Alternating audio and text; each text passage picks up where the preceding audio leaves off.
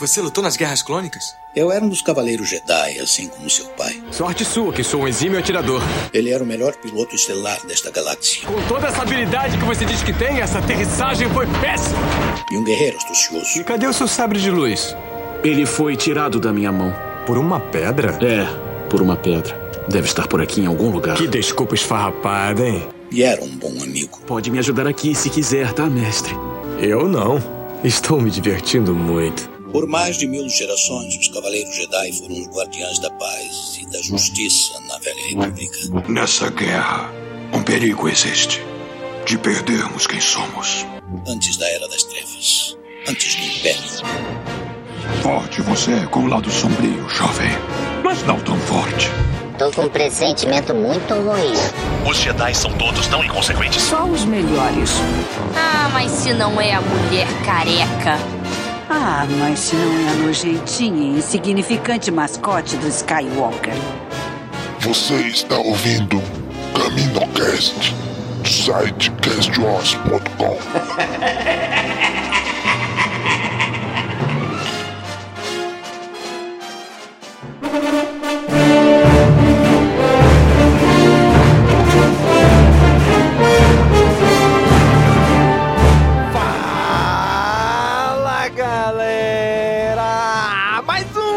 CaminoCast começando! Aqui é Domingos e hoje com a gente o Denho. E aí, Denho? E aí, estamos aqui para cumprir mais uma promessa. Pelo menos uma promessa que eu fiz pra mim mesmo desde quando eu entrei na equipe, que era gravar sobre uma das minhas HQs preferidas de Star Wars, que é Legado. É, e depois quando, quando gravou o programa sozinho, saiu prometendo para o, o ouvinte também. Aqui a gente cumprindo nossas promessas. Não porque os ouvintes querem, mas por sim porque é uma coisa que eu sempre quis. Desde quando eu entrei na equipe, eu fui gravar sobre essa HQ. Olha aí, Daniel é o Senado. Olha aí. Cento e porrada de edições depois, até que fim, Denho. Conseguiu. Parabéns. Pelo menos a primeira leva das HQs a gente vai gravar. O resto, espero que não demore tanto. A ideia era sair na edição 200, mas ok.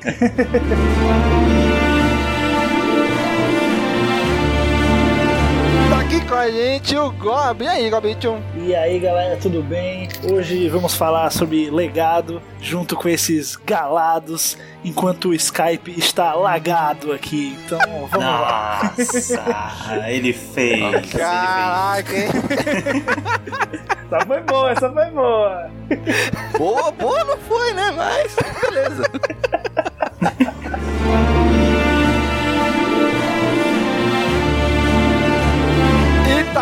também, fechando a equipe, o Nick. E aí, João? Fala galera, aqui é o Nick. O futuro de Star Wars começa agora. Ou não. Eita, caralho.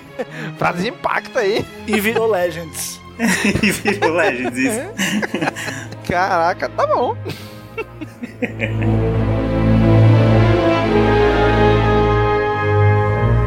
Muito bem, gente. Hoje estamos aqui reunidos para trazer mais uma HQ do Legends. Pré-histórica essa HQ de 12 anos atrás, que é Star Wars Legado. Começou lá em 2006 e estamos trazendo ela agora e vamos comentar ela agora.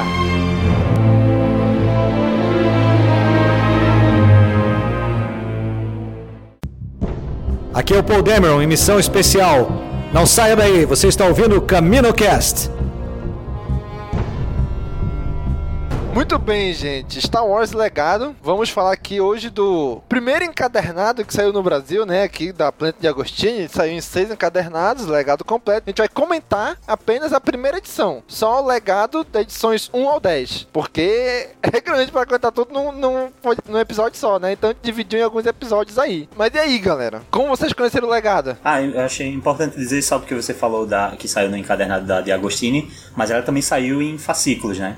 Na revista do Star Wars lá da online, há Ih, bastante tempo isso, atrás. ixi, é verdade. Mas não saiu 2009. completo, não, né? Não, saiu, saiu bastante. Ah, não, não sei se foi completo. Saiu. A revista teve 32 edições, trazia várias revistas, né? Ela era um mix. Era um mix só de Star Wars. Então trazia Dark Times, né? Que mostrava ali uma coisa mais do. Na época do Império perseguindo os Jedi.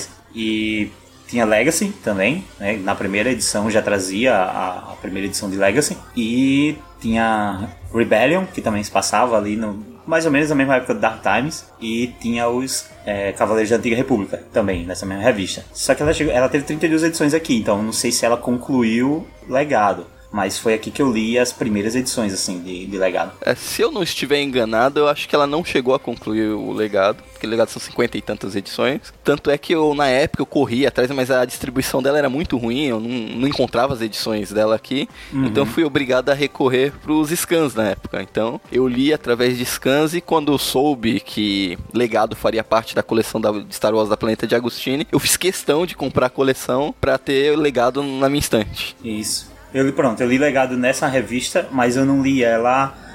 não li ela direito, né? Eu não lia toda a edição uma após a outra, é, mês a mês. Na verdade, um amigo meu que já possuía ali as primeiras edições me emprestou as primeiras, então eu li, mas depois ele não, ele não continuou comprando e eu também não podia comprar na época. Então eu ia de vez em quando, eu ia na banca sempre, mas de vez em quando eu achava essa revista na banca e lia por lá mesmo.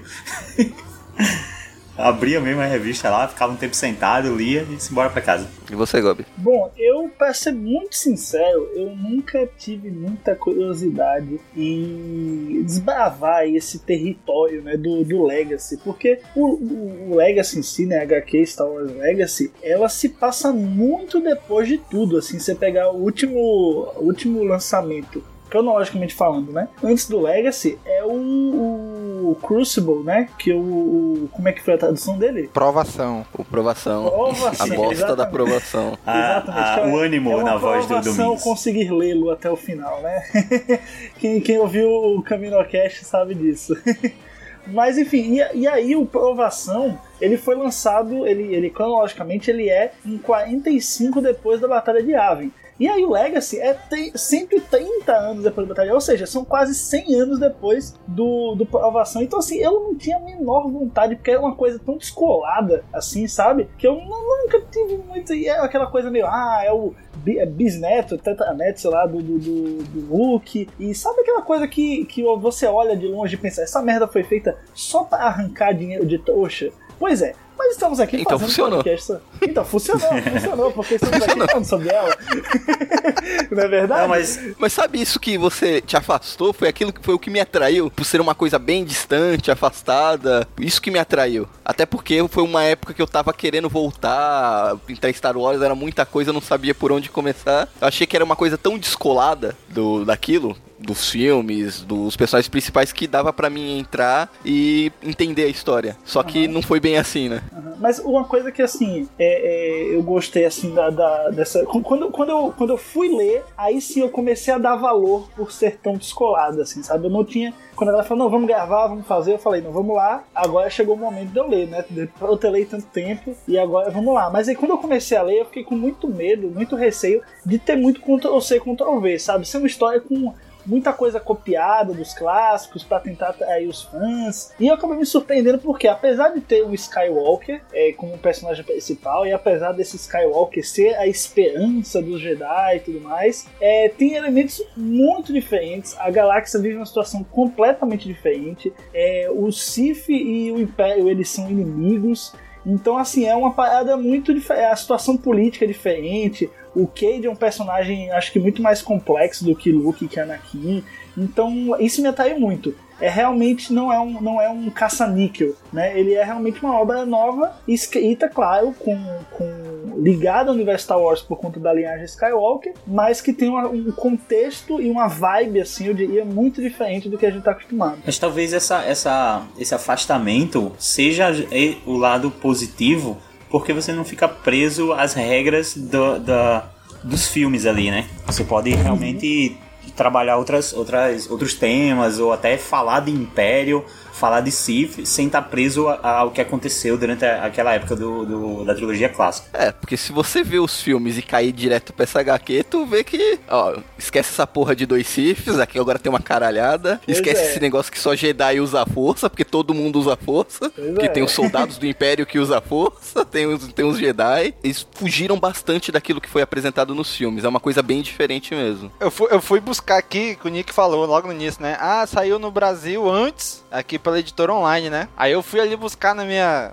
na minha estante. E eu tenho aqui um, dois, três, quatro, cinco, seis edições de legado dessa época ainda aqui na minha mão. Caraca. Que a edição da editora online, ela vinha na mesma edição, quatro histórias. Uma de Cavaleiros Antigos, aqui no caso aqui eu tô com a edição 7 na mão, né? Cavaleiros Antiga República, Dark Times, Rebelião e Legada. E eu tenho aqui oito edições. Não, cinco, seis edições. A 7, a 8. Aí depois pula pra 29, 30, 31 e 32. E tudo tem legado aqui no meio. Ver o quanto é grande essa série, né? E não acabou. Já entendi aqui porque você comprou a edição número 7 aqui, que tem, traz logo o fantasma do Luke na capa, né? Exatamente. Quando, quando o Luke aparece, eu acho que é uma. É uma. Não vou dizer surpresa, né? Porque, porra, Skywalker e tal, você já imagina que vai ter ali uma coisinha. Mas é muito bacana, assim, porra, você vê o Luke é, dando ali conselhos para ele, ele renegando totalmente a, essa linhagem. Mas enfim, quando a gente começar a entrar na história em si, aí a gente fala, vamos, vamos botar os. Uhum. O, como é que é? O, o, a carroça na frente do cavalo, não, né? Isso. Só, só pra finalizar a parte de como eu comecei a ler legado, a minha história com legado é curiosa porque eu comecei a ler. O, o rapaz que me emprestou as revistas, ele, ele era um mestre de RPG daqui e ele de vez em quando mestrava algumas histórias e num improvisado assim, um dia bem improvisado, ele foi mestrar uma, uma, história de Star Wars. E aí eu decidi jogar e tal com eles. Foi, um, foi uma noite só de, de história, assim, de, de, de, jogatina. E a gente jogou no, no, cenário de legado, só que eu não conhecia nada de legado. Eu conhecia. A última coisa que eu vi de Star Wars foi o episódio 3, né?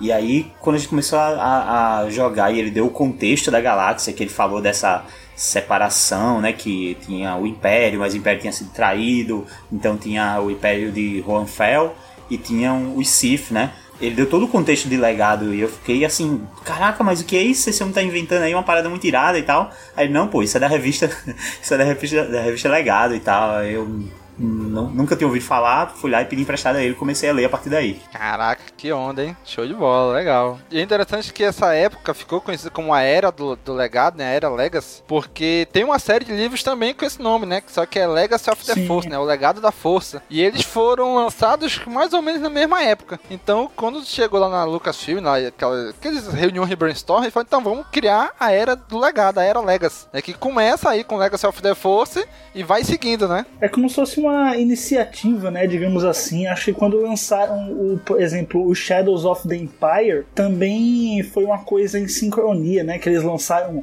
livro e depois jogo e HQ, tudo meio que junto. Então é uma, é uma, foi, é uma forma que eles tinham de, apesar de não ter filme Star Wars, eles trazer Star Wars para os holofotes, né? Não é só um livro novo que está saindo, mas é toda uma iniciativa, toda uma série. Então, por conta da, do, desse, dessa questão de falta de filme na época, né? Tinha, eles tinham que sempre estar tá renovando aí o interesse da galera. Então o Legacy do, do, do legado foi uma das coisas que eles fizeram.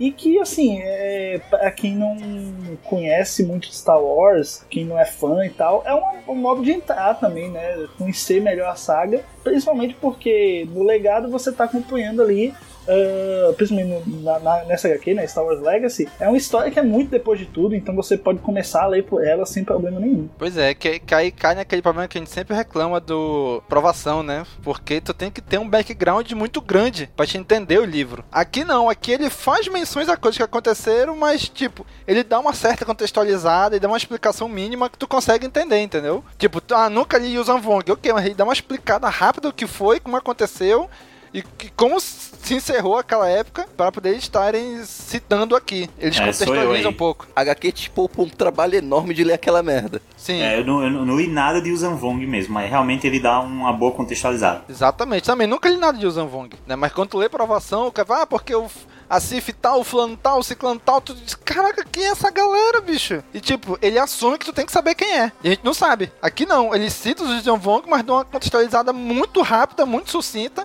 que tu nem percebe, mas ele te explica quem é e ok, história que segue. Isso eu achei legal nessa HQ. Acho que só merece uma contextualizada que quando a gente estiver tratando do primeiro arco da história, ela é edição 1 a 3 e da 5 a 7. Pula 4, que é um one shot que teve no meio, contando uma história solo quebrando, partindo, dividindo o primeiro arco. Exatamente. Então, o primeiro arco é da edição 1 a 7, com exceção da 4. E é curioso, né, essa divisão, porque eu realmente não, não vi nunca isso ser utilizado assim em um outro quadrinho. Isso daí deve acontecer por causa do desenhista. É, não deu tempo, senão como é muito, trabalho, até a qualidade da arte Até dela, eu acho que até, né? coloca essas daí é um respiro, coloca um, um artista que, que já, já entrando no- nesse arco, toda a série Legado é escrita pelo John Strander, né, que ele todas as edições do Legado foi escrita por ele. Ele já trabalhou na DC, já ele que foi o criador do Esquadrão Suicida, o moderno da Força Tarefa X. E ele também já trabalhou em Star Wars com o Alvorecer dos Jedi, que eu, eu acho bem ruim, né? Não sei se vocês gostam do Alvorecer dos Jedi. É, eu li só, acho que só a primeira edição e não segui. Eu gosto das daquelas primeiras páginas falando do início do Jedi e tal. Quando começa o quadrinho em si, eu acho bem ruim. Aí a desenhista principal, que acompanha ele durante quase a série toda, é a Jane Duracema. Então ela, na nas histórias principais, é sempre ela que tá desenhando, e sempre uma, um- uma historinha ou outra, ou arcos curtos, intercalando pra dar esse respiro pra ela. Ah, exatamente, porque aqui na- no, no, no encadernado, ela desenha só o primeiro arco, né? Só que o, só o primeiro arco é mais da metade do, do encadernado todo, né? É, e, e se você for reparar, todas as outras histórias, até a, a última, as- que é duas edições, é uma história meio que a parte da história principal, do, envolvendo o Cage e a trupe dele. Sim, sim. O- E o que vocês acham da arte dela, assim? Vocês curtem e tal? Mas eu achei legal, eu gostei. Eu curti. Eu gostei. É, eu, eu acho, eu acho bem ok, assim, mas eu gostei mais da quando li lá atrás, sabe? Eu relendo agora, eu achei um- tem umas coisas meio feias, assim. Assim, eu só tenho, eu só tenho uma crítica, mas aí eu acho que não é, nem, não sei se foi decisão dela ou decisão do roteirista quando criou os personagens. É que essa HQ, acho que o maior problema pra mim do- de todo o legado, Star Wars legado, pra mim, é, é algo bem simples até que vocês vão falar, nossa, que chato você, mas, mas é. É que por que todos os vilões precisam ser feios pra caralho? É essa minha, esse é meu questionamento. Ou, ou ele é todo cheio de, de deficiência, ou é vermelho. Saca? Tipo, É, ou ele é um tipo, alienígenazão muito monstruoso, é o né? vilão, sabe? Parece que eu não percebi que o cara é o vilão. Ele tá matando gente e eu não percebi. Ele precisa ser vermelho ou ser extremamente feio, tá ligado?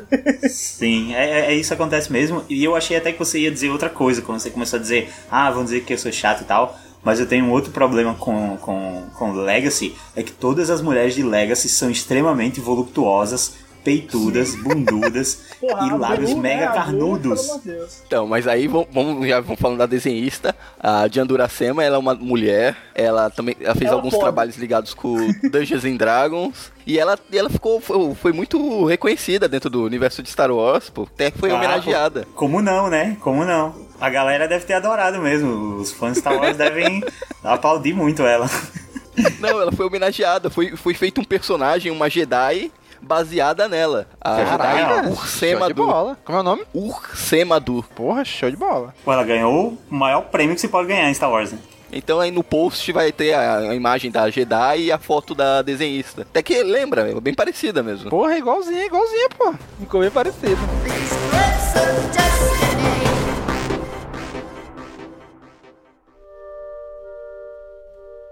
Fala galera, tudo beleza? Eu vim aqui rapidinho no intervalo desse episódio só pedir pra você, você mesmo, comprar os produtos da Amazon pelo nosso link que está no rodapé do nosso site. Corre lá e ajuda a gente. Valeu! Última coisa que a gente falou, né? Dentro do universo, a única coisa que a gente tem é provação. 85 anos depois a gente é jogado na galáxia onde tem Império, tem Aliança Galáctica, tem Sith, tem Jedi, tem Cavaleiro Jedi que usa força. Cavaleiro, não, Cavaleiro Imperial que usa força, tem sabre de luz. A gente é jogado numa galáxia, assim, bem mais pra frente, com algumas coisas assim, diferentes, mas algumas coisas muito iguais, né? Como uma Ordem Jedi totalmente dependente de um Skywalker, né? Se fudendo pra variar.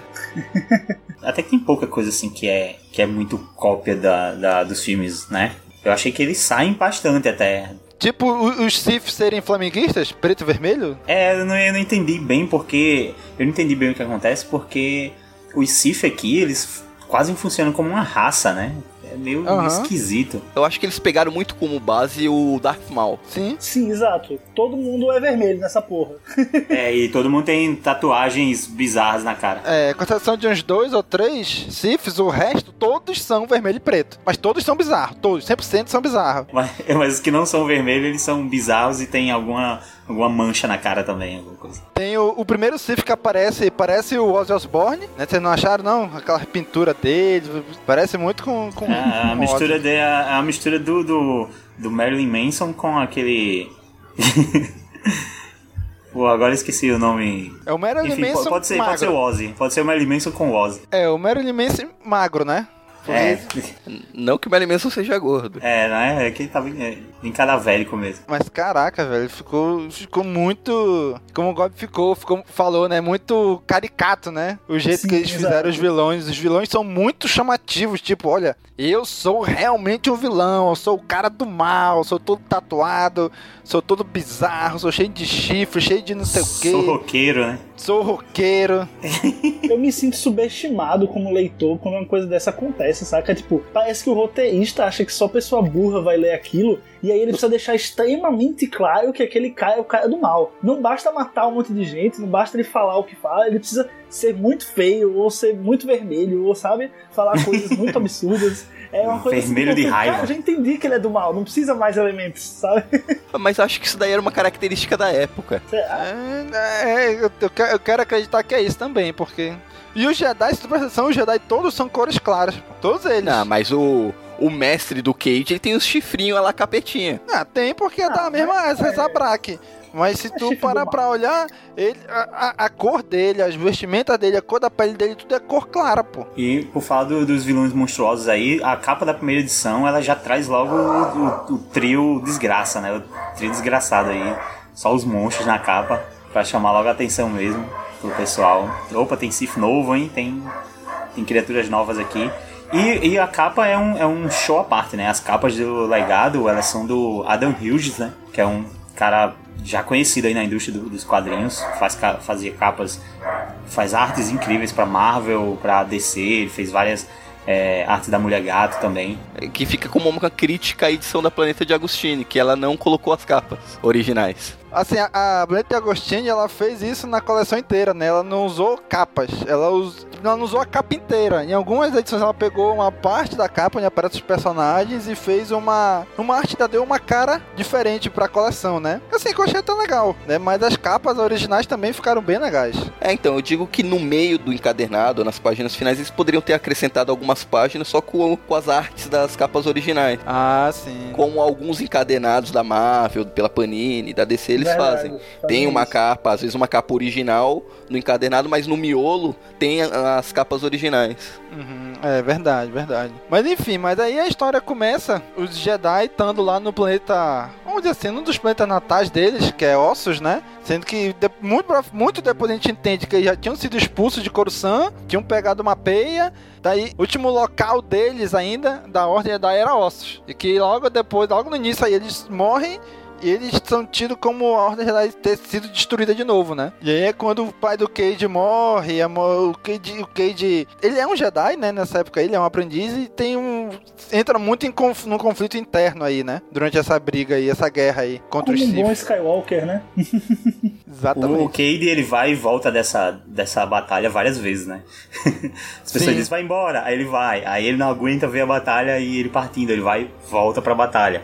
Acho que acontece isso umas três vezes aí. Aham. Inclusive, numa dessas, o mestre dele é cortado o braço e tá na beira da morte. Ele fica pé da vida, não, não vou deixar ele morrer. E dá, usa uns raios, tipo aqueles raios do Palpatine, e traz o cara de volta, né? Da, da, da morte. Pois é. É, essa é uma habilidade dele que. Uma coisa que. Assim, é uma habilidade, mas que ele não usa muito, né? Até porque tem um custo muito alto. E que é, é tratado em Legacy muitas e muitas vezes, né? É um ponto muito importante. É um MacGuffin do, da série, né? Isso. Isso, porque quando ele faz isso, ele toca muito fortemente o lado negro, né? Principalmente nessa primeira vez aí. Que aí tu vê que ele fica pé da vida mesmo. Não, vou, vou, vou lá, vou vingar meu pai, vou, eu quero morrer, mas antes de morrer eu quero levar o máximo de gente comigo, né? Então ele vai pra uma missão suicida mesmo, né? Quando ele entra no caça dele lá, né? Aí a série, não satisfeita em se passar quase 100 anos no futuro, ela tem mais um salto de 7 anos. Exatamente. Mas antes de dar esse salto, o imperador, que é o Juan, Juan Fel, ele é deposto, né, pelos Sith. Os Sith chegam lá, tomam o poder, porque nessa época os Sith meio que são. Os Sith são aliados do Império. E pelo que eu entendi, o Império é o governo da galáxia oficial, né? Novamente. Pois é. E novamente os Sith vai lá e assume o Império, né? Pois é, e, e, assim, é diferente do, por exemplo, a época do Palpatine e tal, eles até mencionam, né, o Palpatine como, como um cara que ele tentou, mas ele não foi tão. Ele, ele acabou se deixando levar por não ser tão, sei lá, mal, por. Enfim, eles reconhecem os erros do Palpatine, isso é muito interessante. E a relação entre Sith e Império não é tão íntima quanto uh, na época do Palpatine. O Palpatine é imperador e o grande Lorde do Sith ao mesmo tempo. É, nesse momento, o imperador, que é o Fel, né, ele é, tem uma aliança com o Sith, mas ele não é necessariamente um. Tanto é que no começo o que acontece é que os Sith são aliados e eles acabam se rebelando contra o Império. Então eles, é, o Fel, né, que ele, ele acaba deixando o trono para o Darth Krayt tomar o Império, e aí o Império sim passa a ser Sith, mas eles eram apenas aliados. Quando o Sith assume o Império, o Fel sai, né, ele é até tratado como, pelos aliados dele como Imperador de direito, né, porque ele meio tomou um golpe, é, mas aí sim, de uhum. fato, o, o, o, governo passa a ser um governo Sith, né. Não sei se dá para dizer que continua sendo um Império Sith, não sei se esse termo é utilizado, mas o Império, como é conhecido, né, tendo Fel como imperador, deixa de existir para dar lugar a esse governo do Darth Krayt. E o império de Juan Fel meio que vira uma resistência, né? Exato. É, eu achei interessante porque a gente cai na história, as coisas estão acontecendo muito rápido. Eu, eu fiquei meio perdido assim, né? Só que com o passar das edições, eles vão meio que com flashbacks, personagem contando a história, vai explicando pra gente o que aconteceu, contextualizando. Inclusive, um dos one-shots mais pra frente se passa cronologicamente antes, né? Desse arco aqui. Isso explica um pouco desse golpe de estado que os Sith deram. Isso, a, gente né? vai explicar, a gente vai começando a entender como é que funciona. E é um jogo de traição que começa a deixar a gente tonto, né? A gente não sabe mais quem, quem traiu quem, quem tá armando com quem. Sim, é um momento onde tu tá conhecendo todo mundo, né? Porque nenhum personagem desse é, é, é familiar pra gente. É tudo personagem novo. Então tu começa, não, pera lá, quem é esse aqui? Tá falando, o cara fala, ah, porque o fulano de tal, tu diz, não, pera lá, quem é fulano de tal? Né? Então tu começa, ah, tá, depois tu vai contextualizando, ah, esse cara é aquele, tá falando desse, tá falando daquele. Tu começa a entender quem são os peões nesse tabuleiro galáctico aí agora, né? E aí é quando ele, eles chegam lá para tomar o poder, o Sif, mata o imperador e depois ele fala, não, aquele lá não era imperador de verdade, era só uma cópia. Tipo aqueles que a Padme tinha, né, lá em Nabu, no episódio 1. Tipo assim, porque ele não seria derrotado tão fácil e tal. Até ele fala porque o imperador, uma época, ele foi um Jedi, não é isso que ele fala? Ou ele foi um treinado na força, um negócio assim? É, é recebeu treinamento. Isso. Essas cópias do, do imperador a gente viu em, na HQ do Star Wars, a atual, agora da Marvel que o próprio Palpatine também utilizava, né? Umas cópias dele, justamente para é, tem uma história em que o, o, Palpatine sofre um atentado, né? E é morto, mas na verdade também era uma cópia dele. Pois é, então aqui a gente começa a meio que entender, opa, o cara ele, ele era um Jedi, mas ele assumiu o poder, ele assumiu o trono de imperador, tem uma filha e os Sith aqui são vários. E tem o conceito dos Cavaleiros Imperiais também, né? Que eu não Sim. sei se eles, eles surgem em legado ou se eles já vêm de antes. Eu não sei onde, onde são introduzidos esses Cavaleiros Imperiais, só sei que são muito legais. Bom, eu nunca vi, então eu, eu suspeito que seja daqui mesmo de legado, né? Que os Cavaleiros Imperiais são cavaleiros que têm. que são sensitivos à força, aquilo sabre de luz mas que são leais ao, ao imperador. É, o império de Hohenfeld, ele parecia ter uma boa relação, né, com, com os Jedi, pelo menos os Jedi. Pelo que eu entendi, os Siths ficaram na encolha, formando quando, já depois da guerra dos Yanzan-Vong e tudo, eles ofereceram a ajuda deles ao Império, e a contragosto dos Jedi, e eles se aproveitaram que eles estavam muito fortes, conquistaram muito espaço, muitas vitórias para o, para o Império, vencer na guerra. Só que em contrapartida eles foram em contra a vontade do imperador, dizimaram os Jedi e deram um golpe de estado tomando o império para si. Isso. Isso. É mais ou menos isso aí, né? Sendo que eles surgiram ali, na verdade, eles se mostraram pro, pro, em público, já com a guerra em andamento, eles entraram como uma força para assumir o império, mas mais pra frente a gente vê que na verdade eles já estavam lá, se organizando por baixo dos panos, fazendo todas as ligações para no momento certo se revelar e serem úteis para o império para depois tomar o poder, né? E esse ataque dos Sith a Ossos né, que matou aí os Jedi, ele é, ele causa uma cicatriz muito grande, né, na, na galáxia, assim, nos próprios Jedi que estão. Foi a Ordem 66 dessa época, né? Porque. É, é mais ou menos isso mesmo. Eles estão bem espalhados e a, o assunto é meio difícil de se comentar. É, isso dividiu muito o, o é, as pessoas não confiam nos Jedi porque sempre o próprio Cade, o, o, o Cade e o grupo dele fala isso, né? Que os Jedi eles estão é, escondidos e querem sobreviver a toda forma, então já não dá mais para confiar neles como pessoas bondosas, porque eles na verdade são hoje as pessoas que fariam tudo para sobreviver porque são caçados. É, eles são procurados pelo Império, existe uma recompensa enorme pela captura de um Jedi. Se for vivo, maior ainda, né? Porque o, o Imperador, o Darth Krayt, ele quer vivo para tentar convertê-los, para aumentar ainda mais o número de Siths na galáxia. Exatamente. Agora achei aqui um conceito bem bacana e bem parecido com aquele do Luke nos últimos Jedi, que o Cade, quando ele, ele sofre uma, assim, um grande distúrbio ali na, na Batalha de Ossos, onde o pai dele morre, né, o Cole Skywalker, aí o Cade, ele queria se sacrificar em levando um monte de gente com ele, mas na verdade ele não morreu. Ele, aí depois ele fala que ele meio que se fechou pra força. Né, e não conseguia ser achado nem pelo Sith, nem pelo Jedi. Então é bem parecido com aquilo que a gente viu ali do, do, do Luke, né? É, o Luke no episódio 8, né? Acho que tal, talvez até, vamos de, deixar aí uma suspeita no ar, talvez até a galera, o Ryan Johnson tenha se inspirado nisso aí do Cade pra poder fazer o Luke, não sei, né? Mas Sim, pode, é o pode mesmo ter, conceito, né? Se, se fechar pra força pra não ser achado. É, só com um detalhe sem drogas, né? Sem drogas. Isso também é ensaiado lá sabe, naquela, naquele livro do Novo Amanhecer, né? Eles também, assim, falam um pouquinho de como o Kanan tentou se isolar da força, né? Tentou não se conectar à força, não usar mais a força e cada vez mais estava realmente se afastando, né? Mas aí foi só um, pouquinho disso, não chegou a esse ponto também. É, ali no Novo Amanhecer eu acho que é meio que o Kenan não querendo usar a força. Não que ele tenha se fechado assim, né? Não, Ele- então, só que algum personagem fala isso, algum personagem cita de que quanto mais ele nega a força, ele se afasta da força. Tipo, ele não quer usar, ele não quer se conectar com a força e automaticamente ele vai criando uma barreira entre ele e a força. Exato. E aqui é o que acontece com o Cade, né? Tanto que o mestre dele fica anos e anos procurando ele, né? Não, aí, tipo, o Daniel aí falou que foi sem drogas, né? Mas você não sabe o que, é que tem naquele, naquele leite lá que o Luke toma, né? Em Actor. Então vai que tem algum alucinógeno ali, você não sabe, né? A cara dele depois de tomar o, o, o Pois é, lá, pois é.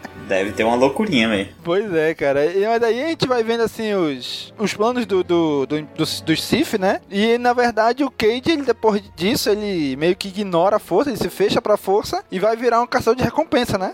E, vi- e e vive Isso. nisso. E a gente, é, a gente, o quadrinho traz a gente pra essa dinâmica do grupo dele, né? Que é a, a Blue, que eu só sei um pedaço do nome de cada um. Que é a Blue, a moça lá que é a. Meio que a, a, a namoradinha peguete do, do, do Cade.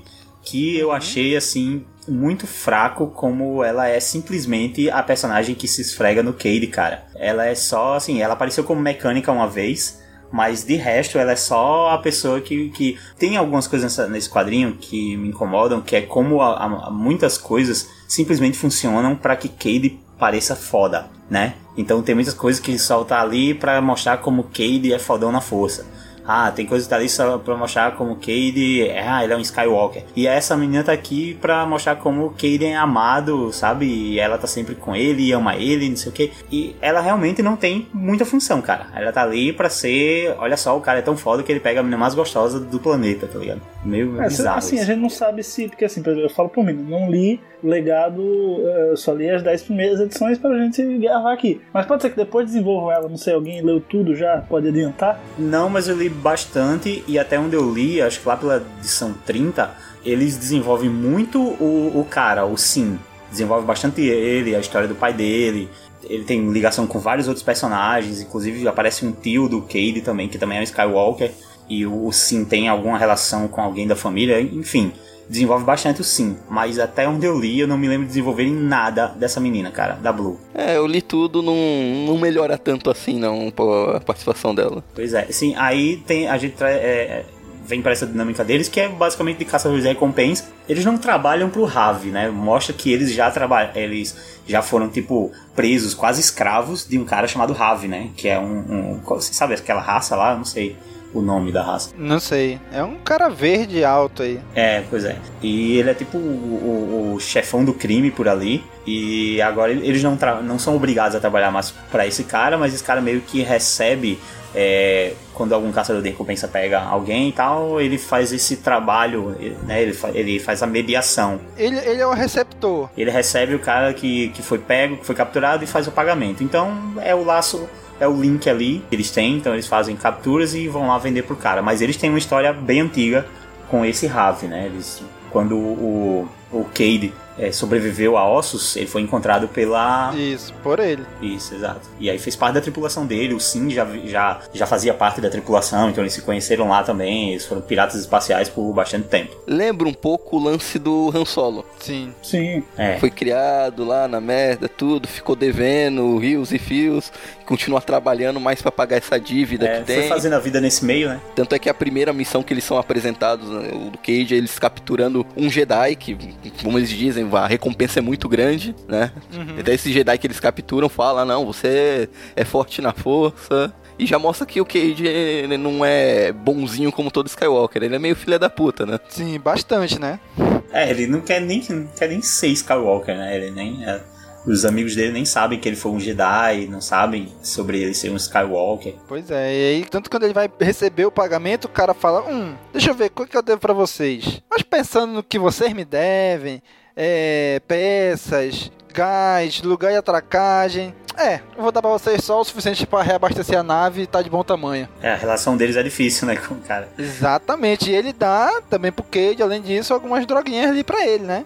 Aí o Sim fica mordido, né? Porque, porque tá fazendo isso, né? Pra te aceitar, não sei o que, e vai bater boca com o Ravi. E ele, aí é quando o Ravi fala, né? Olha, eu boto, eu dou isso aqui pra ele que eu manter ele na linha, manter ele por perto, né? Porque se eu não der isso aqui, ele meio que vai clarear os pensamentos e vai acabar caindo fora, né? É, e a Blue e o Sim, eles são pro-erd, né? Eles não querem Isso, droga. é não. isso que eu ia falar, cara. Aí nesse momento entra Lucão do Proerd, entendeu? que o Cade tá lá pra, pronto pra dar aquela chapada boa. Chega Lucão do Proerd dando lição de moral. Caralho, alguém tem que re... alguém tem que mudar os balões aí na cena que o Cade tá com os Death Sticks, né? O Death Sticks é o nome do, do da droga dele. É, ele com os Death Sticks na mão e o, o Luke aparecendo atrás e o balão dizendo pro Herb. Começou a letra É da música. Assim. Mas, cara, essa parte é muito boa. Eu tinha falado, né? é, essa participação especial do Luke, digamos assim, né? Parecendo como Force Ghost e tal. Porra, claro que quem começar a acompanhar Star Wars por causa do. do é, pelo Legacy não vai ter tanto afeto assim, né? Mas, porra, a gente que é fã, né? Porra, ver lá o Luke e o Luke falando. Eu, eu, já passei por uma situação muito parecida que você, você precisa dar continuidade. Eu sei das dificuldades, pô, é muito legal. Ó, já adianto que no futuro da série tem mais participações especiais. E eu acho uma coisa interessante aqui, porque nessa época, 2006, né, a gente não tinha a imagem do Luke velho, né, como a gente tem hoje. Pois então é, o cara. Luke que aparece Atrás da Força é o Luke jovem. Assim, tu vê que não é, não é o Luke, vamos dizer assim, do episódio 4, 5, 6. Tu vê que ele tá um, eles envelheceram um pouquinho, mas a fisionomia é todinha do Luke jovem, né? E botaram aquela mesma expressão do Luke do episódio 6, né? Aquela coisa mais isso, plácida, isso assim, calma. Agora fica a pergunta: a, a, quando, quando a pessoa vê esse fantasminha da força, é a imagem que ela tem da pessoa na mente dela ou é uma imagem projetada igual para todo mundo? Não, é a imagem que o fantasma projeta. É, eu acho que o fantasma é meio que cria uma,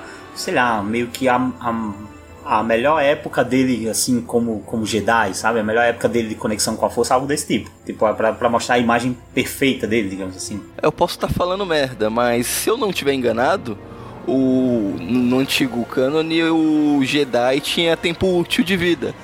Tipo, ele podia ficar um tempinho aí com o fantasminha, depois ele tinha que despachar. É, no, na trilogia de Tron começa assim, né? O Luke, o Luke falando com o Obi-Wan. E o Obi-Wan já tá querendo partir. Mas parece que o fantasma do Luke tá mais de 100 anos rodando aí. Então É. leva a crer que isso daí é um pouco da consciência do, do Cade. se projetando na forma do Luke do que o fantasma do Luke mesmo. eu acho que é, eu acho que é isso, eu acho que é mais um tipo como o nome Skywalker assola ele, né? Um fantasma do Skywalker, não necessariamente. Eu acredito que seja um fantasma da força, mas eu acho que às vezes ele também é esse fantasma do Skywalker, sabe? Perseguindo ele. Até porque ele tá vendo o Luke, o fantasma da força do Luke, na hora que ele tá usando a droga, né? Então. não, ele tá, ele tá hesitando ainda. Ou, ou já usou nessa hora, não sei. Não, não deixa claro, né? Porque o fantasma ele tá, ele tá aparece para ele não usar. É, o é fantasma verdade. aparece para ele não usar. Chega cantando pro Ed mesmo, verdade. Enquanto, enquanto eles estão lá fora, os outros dois gritando, querendo entrar na nave, que é da nave Minok. Achei bem legal, né? É, desse, tem uma coisa também desse grupo que acontece muito durante todo o quadrinho que eu acho bem interessante. São algumas palavras que eles usam no início, assim, para xingamento, ou às vezes quando eles falam algumas palavras, que lá na frente, em umas edições lá na frente, a gente descobre que na verdade são expressões em rutês. Né? Eles uhum. falam muito é, é, a língua dos Hut.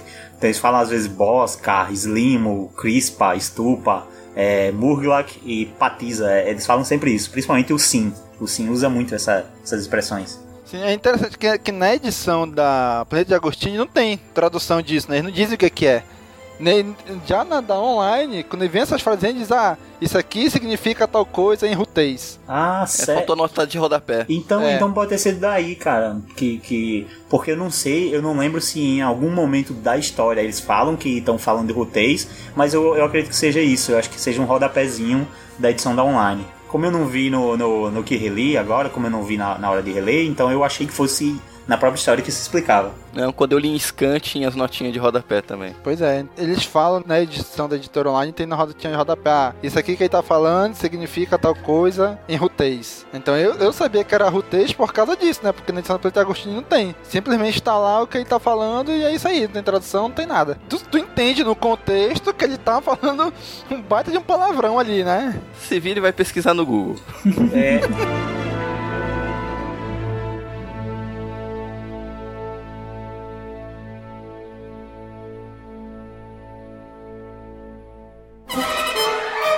As piadas mais óbvias da galáxia muito distante você encontra aqui, no Caminho A gente, durante esse período que a gente tá vendo o, o, grupo do Cade, e a gente vê que eles capturam um Jedi, né? A gente já comentou aqui que os Jedi eram muito procurados nessa época, valiam muito dinheiro.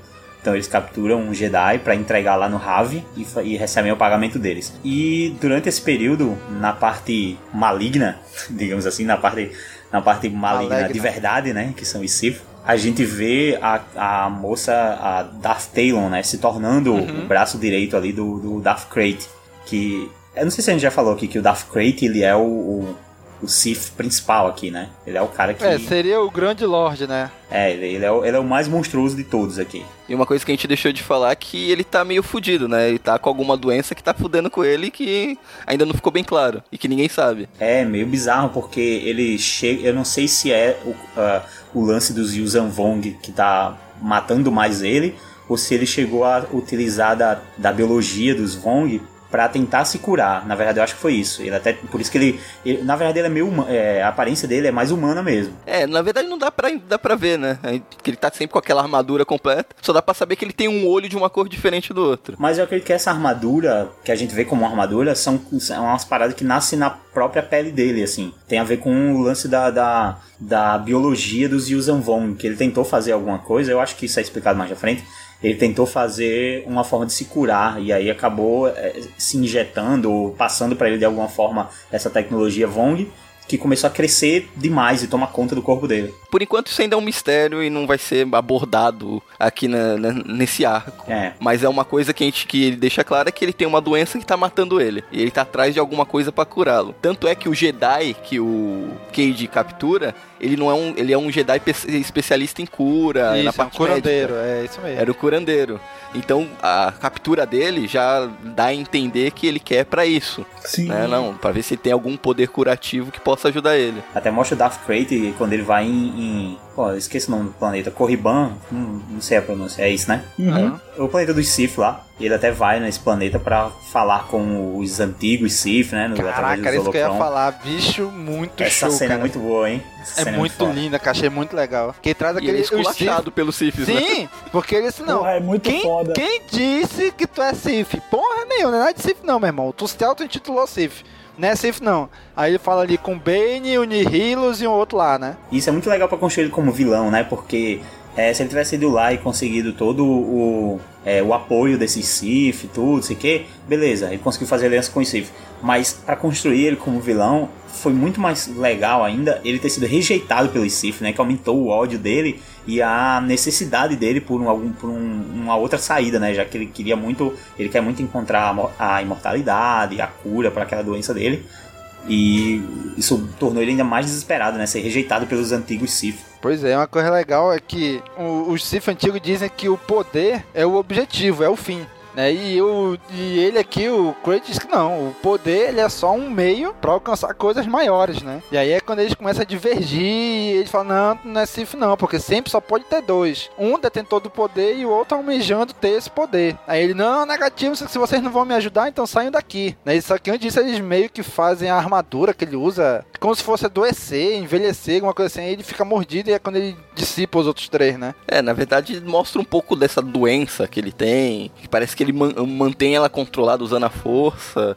Ele até comenta em algum momento que ele vai pra câmera de hibernação de tempos em tempos pra evitar que essa doença se desenvolva. É tipo o Cable, né? Tem aquela nanotecnologia tentando destruir ele. e Ele tem que usar todo o poder Isso. psionico dele pra não ser completamente tomado. É, em paralelo a tudo isso, a a Darth fu- foi mandada pra uma missão de não, não capturar a filha do imperador, mas deixar ela coada, deixar ela fugir pra ver se ela leva eles até onde o imperador está. Ou o imperador ia até o encontro dela, né? Isso, exatamente. Que o objetivo final é matar o imperador. Exatamente. E obviamente, como por ser uma princesa, ela tem que usar uma roupa toda branca, né? É, é, a roupa dela é muito leia, cara. Não, assim, Né? é, ela- é ali é- aí que tá. Esse negócio aí que eu falei que não tem muito Ctrl-C, Ctrl-V, é, é nessa hora, vamos esquecer o que eu falei. Porque essa princesa, ela é a Leia, porra, É. com, com os pits Todinha. carrada, velho. Verdade, verdade. Quando eu também tava lendo, quando começa aquela descrição. Ela tem um irmão gêmeo, tá ligado? Tipo, dava pra ter sido mais criativo, né, pessoal? Vamos, vamos ser sinceros. É, e ela Aham. sai em missões, né? Ela sai em missões diplomáticas também. Diplomáticas, é. E aí ela tá fugindo da Taylor porque ela sente que tem um Sif atrás dela, né? E ela quer ir chegar até o pai dela. Só que aí ela encontra esbarra com o Cade, fala pro Cade levar ela e ele diz, ah, vou levar, mas na verdade ele tá pensando em entregar ela e o pai, né? Que aí a recompensa é maior, né? É, pois é, o plano, o plano do, do Sif é justamente pegar o Fel pela filha, né? A filha, eles indo até a filha, ele ia ficar preocupado, ia até ela e aí eles pegavam o Fel. E aí, só que, porra, é um plano muito óbvio, né? Vamos aqui pra nós, né? Tanto é que o Fel chega, Pois eu é. sei que eu sei que eles querem fazer isso, eu gosto muito da minha filha, mas Não vai, ela vai não vai morrer. rolar, né? Foda-se. Não vai rolar. É que os cavaleiros imperiais obedecem ele, né? Tipo, sem, sem ele saber, porque um deles é apaixonado por, por ela. E nessa cena é legal do, de- quando ele recebe a notícia de que a, a Marasaia, Maracia, não sei como é que chama essa, essa Leia do futuro. Marasai. É, acho que é Marasaia. É, o pai dela, o Juan Fel, ele tá lá em Bastião, né? Que é um local que é meio que o, local mais é, fortificado da galáxia, né? É um pertencente ao. Império. E, e, e ele consegue tomar de volta, né? Pra Isso, e, a ele. e é muito legal, né? Como ele consegue tomar de volta, porque ele simplesmente. As pessoas simplesmente apoiam ele. Ele chega lá e quando é a da, da ordem de, de matá-lo, os caras se recusam. Os, Stormtroopers se ajoelham perante ele, assim.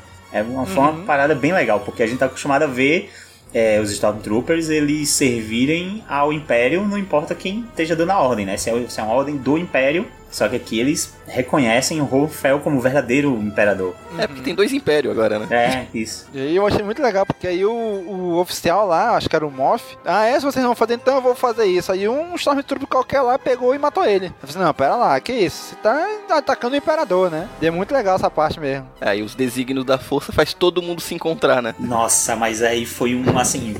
foi a força agindo com o maior nível que ela conseguiu.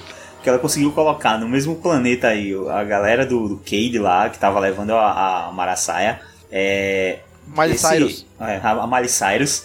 A, a- já que estamos falando da Miley Cyrus, a, a, a Taylor Swift também fa, fa- conseguiu ir lá da- perseguindo. a da- Taylor Swift. A da Taylor Taylor Swift. Swift também Taylor seguiu. Swift. Meu Deus. O Cavaleiro Imperial também foi lá contra, contra a gosto do Han ele foi lá tentar O mestre salvar. do Cage. Os Isso. Jedi chegaram lá. O- os mestres, exato, porque um dos Jedi lá, que eh, inclusive treinava com o Cade lá em Ossos, ele era irmão da menina que tava fugindo com a, com a Marasaia. É muita coincidência, gente. Calma. Não, é a força. Sei. Fora isso, o Sifis manda mais cavaleiros Sifis pra ajudar a Darth Talon, né? Eles conseguiram unir todo mundo aí, inclusive até aquele bicho do episódio 2 lá, que aparece lá na... Exatamente. Na arena Geonosis lá. Conseguiram até unir o episódio 2 aí no meio. Sim, aí por, por um desígnio da força, todo mundo ali, agora beleza, vão todo mundo no mesmo lugar agora, né? Aí o que acontece? O Cade trava. Olha, eu tenho certeza que, que esse roteiro saiu de uma sessão de RPG e o mestre forçou a barra pra unir todo o grupo. Foi isso que aconteceu. Mas sempre tem a desculpa da força. Sim. Aí o Cade dá aquela travadinha básica, né? Exato, aí começa a relembrar de ossos, né? É, que pedem pra ele fugir, pra salvar todo mundo. É, é o turning point dele, né? É onde você olha assim e pensa, tipo, ah, tá, agora, agora a coisa, a história vai começar a andar, né? Tipo, porque a gente viu, teve um flashback, né? Viu todo o passado do Cade, como ele é Jedi, se desvinculou e tal, papapá. Aí a gente entra na história dele como caçador de recompensa, mas, pô, você já teve um flashback. Você fica, pô, esse flashback não foi à toa. Vai chegar um momento em que ele vai lembrar do flashback e alguma coisa vai mudar. Entendeu? E você fica esperando por esse momento. Aí nesse, nessa hora é que esse momento chega, né? Exatamente. Justamente quando a princesa morre. Pois é, né? E Lá ele de novo usa aquela técnica de trazer da- de volta da morte, né? Quer dizer, pr- primeiro ele vai arregaçar todo mundo pra depois salvar ela, né? Uma habilidade Exatamente. que alguns considerariam não naturais. Unnatural. Unnatural. E é interessante que na primeira vez que ele fez isso, lá quando ele trouxe o mestre dele, ele fal- o mestre dele falou que ele mergulhou profundo no lado negro pra fazer isso, né? E agora não, quando ele fez isso com a, com a princesa, falou assim: olha, tu não foi tão fundo no lado negro agora, né? Eu senti até que tu ficou mais tranquilo depois disso, né? Chupa, Anakin. É que a habilidade não, não é a habilidade que é, que é negra, é a forma que ele usa, né? Isso, os sentimentos que ele tá na hora que ele vai invocar esse poder. Nada- Dessa vez ele fez porque ele achava que devia algo a ela, né? Ele meio que se identificou com ela, eles tiveram todo aquele papinho antes, que ela entendia ele, porque tem todo o legado da família, tudo. Exatamente. Aí, aí vai já se, carrega, se encaminhando pro final do arco, né? Que é quando eles chegam lá no. Onde tá o Imperador, né? E ele meio que. O Imperador dá ok, deixa eles ir embora. E ele abandona a equipe dele, né? Deixa o Sim e a Blue pra trás, né? E acaba se encontrando com os Jedi na hora de ir embora. É um final bem final de novela, né? Não, e aí ainda fica com o Darth Krayt sabendo da existência do, do Cage, né? A Darth Taylor Swift lá disse que, olha, fez merda, pode matar. É o que salva ela, né? É. O, o, o negócio é que, é que, tipo, numa edição ele fala: Eu nunca mais vou pegar num sabre de luz na minha vida. Aí, tipo, na edição seguinte, o Cade fu, pega o sabre. Eu falei, porra, meu amigo, que, que palavra que você tem, velho? Cadê sua honra? Não, ma- mas na verdade isso daí foi quase um ano, que isso daí foi acontecer na edição 7. Isso daí foram sete meses depois da primeira edição. Então tem um gap de tempo, que a gente leu tudo na mesma semana aqui. Mas tem um gap de tempo pra quem tava acompanhando mensalmente. Tá, tudo. ok, ok, ok. E, não, e, me- e mesmo assim, tu, tu percebe o porquê que ele faz isso, né? Que ele fala assim, não, Sim, nunca vou pegar um sabre de luz.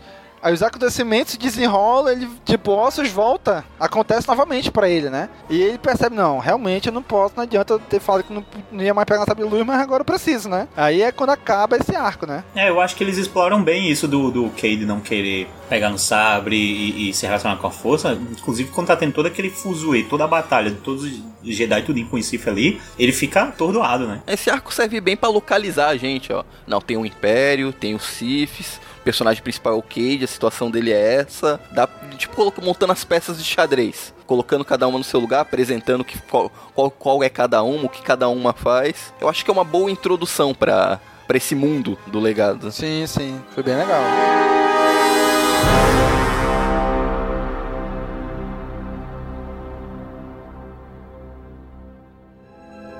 Senhor, se você for comprar algum produto de Star Wars, compre pelo nosso link. Rápido que os Jedi estão chegando.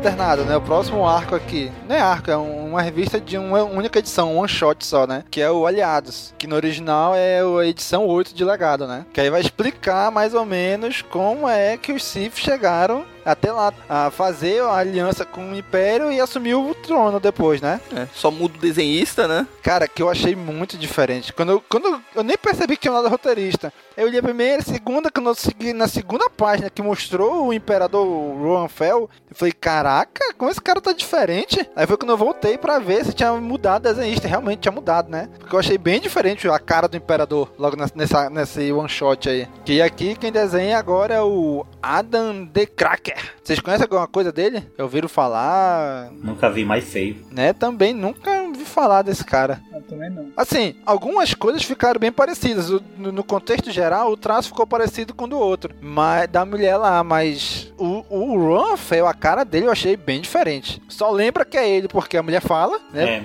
Ele usa a roupa e tem o- a mechazinha branca no cabelo. Mas de resto, a cara dele, pra mim, ficou muito diferente. É, nessa, e nessa edição, a, a Nina, Nina Caliste, né? O nome dessa Imperial aqui. Isso, essa é. Ela consegue ficar parecida porque, na verdade, ela tem traços bem caricatos, assim, né? Ela tem umas expressões duras, tem aquela.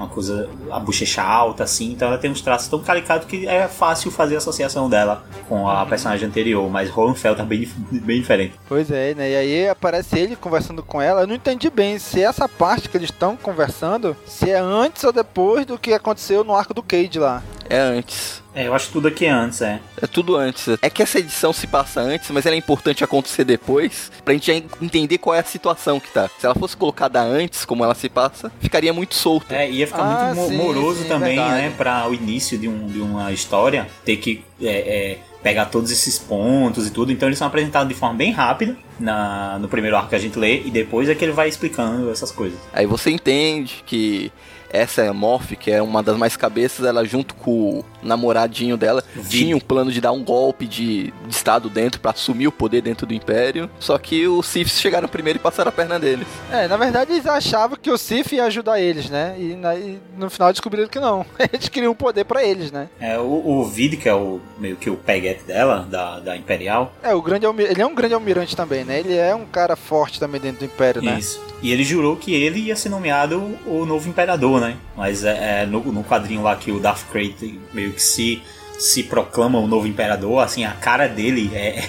A decepção dele é incrível, né? E é engraçado porque lá, lá, quando o Darth Krayt fala isso, ele fica pé da vida, porque ele achava que era ele, né? E na hora ele até falou pros outros Moff, não, ninguém, ah, ninguém se move, deixa eles resolverem aí. E ele fica pé da vida porque achava que era ele, ia ser ele, e acabou não sendo. Só que aí ele some, né? Aí eu falei, É, fica meio solto, né? é, aí eu tinha esquecido dele. Aí quando voltou aqui nessa, nessa edição que eu falei, ah, agora que eu entendi, por que que mostraram aquilo dele lá, né? Porque, assim, o que dá a entender é que os Sith em nenhum momento disseram que ele ia ser o novo imperador. Ele que subentendeu isso, né? Aí em nenhum momento disseram, não, a gente vai tirar o cara do trono e botar tudo no lugar lá. A própria parceira dele não, não acreditava que ele seria nomeado, né? Tanto que ela conseguiu perceber os planos dos Sith antes de acontecer e realmente aconteceu como ela previu, né? E foi graças a ela que o, o imperador conseguiu sobreviver também, né? Exatamente. Explica por que que tava o sósia dele. Ela explica muita coisa daquela primeira edição que poderia ter passado batida. Pois é. Explica por que que Ossos caiu, sendo que não foi uma ordem do imperador, né? Foi do próprio Sif com o, o- esse Moff aí, que chegou e disse, não, vamos atacar Ossos e tal, e destruir o Jedi, né? É um retcon, né? Sim. É um retcon, mas parece que, que é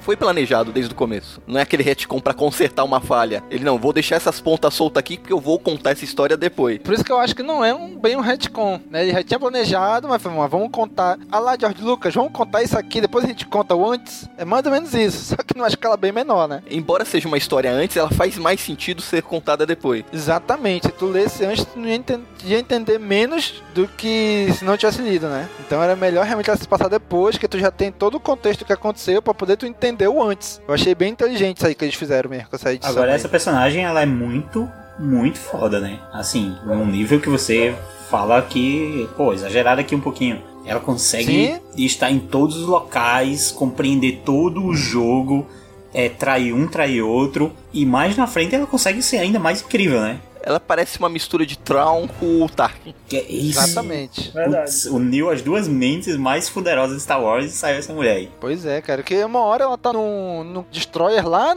longe, depois ela já tá aqui na sala, do- na- no quarto do, do Imperador, depois já tá lá no céu, na sala do trono, depois já tá. Cara, que é uma mulher oni- onipresente, né? Tá em todos os lugares. E ela consegue entrar né, na sala do Imperador, tipo, no quarto dele, sem os, os Cavaleiros Imperiais que usam a força perceberem, né? E tem um certo momento que ela fala, ah, eu consigo até esconder um pouco do, do Sif o que eu penso. Tipo, ela meio que conseguiu se esconder da força, assim, bloquear, sei lá, alguma coisa que ela conseguiu fazer, enganar os Sif sem que eles conseguissem ler a mente dela, né? É, porque se conseguisse ler a mente dela, ela tava morta. Sim. Só que aí, nesse momento eu não, eu não tinha entendido quando ela falou isso. Falei, ué, como assim? Ela tem um pouco da força também, então? E depois, pelo que dá a entender, ela consegue, na verdade, na lábia, né? Ela fala pra, Darth, pra uma dessas Darth flamenguista lá. Não, é a Lady Milady. Você não precisa ler minha mente, você não sei o Malade, quê. né? você- É. É, Malade. Mas eu, na, na zoeira, eu tava. Quando eu tava lendo, eu tava lendo Lady, Milady. Lady Milady.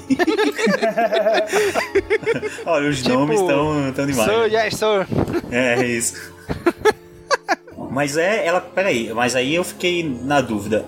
Eu achei que ela tava usando, ela tava confiando em algum truque pra que se lessem a mente dela não encontrarem a verdade. Mas, tipo, ela, só na lábia ela conseguiu fazer o Sif não tentar. Aí eu acho demais. Não, eu acho que ela tem alguma habilidade de fazer bloqueios mentais. Não, não que fique.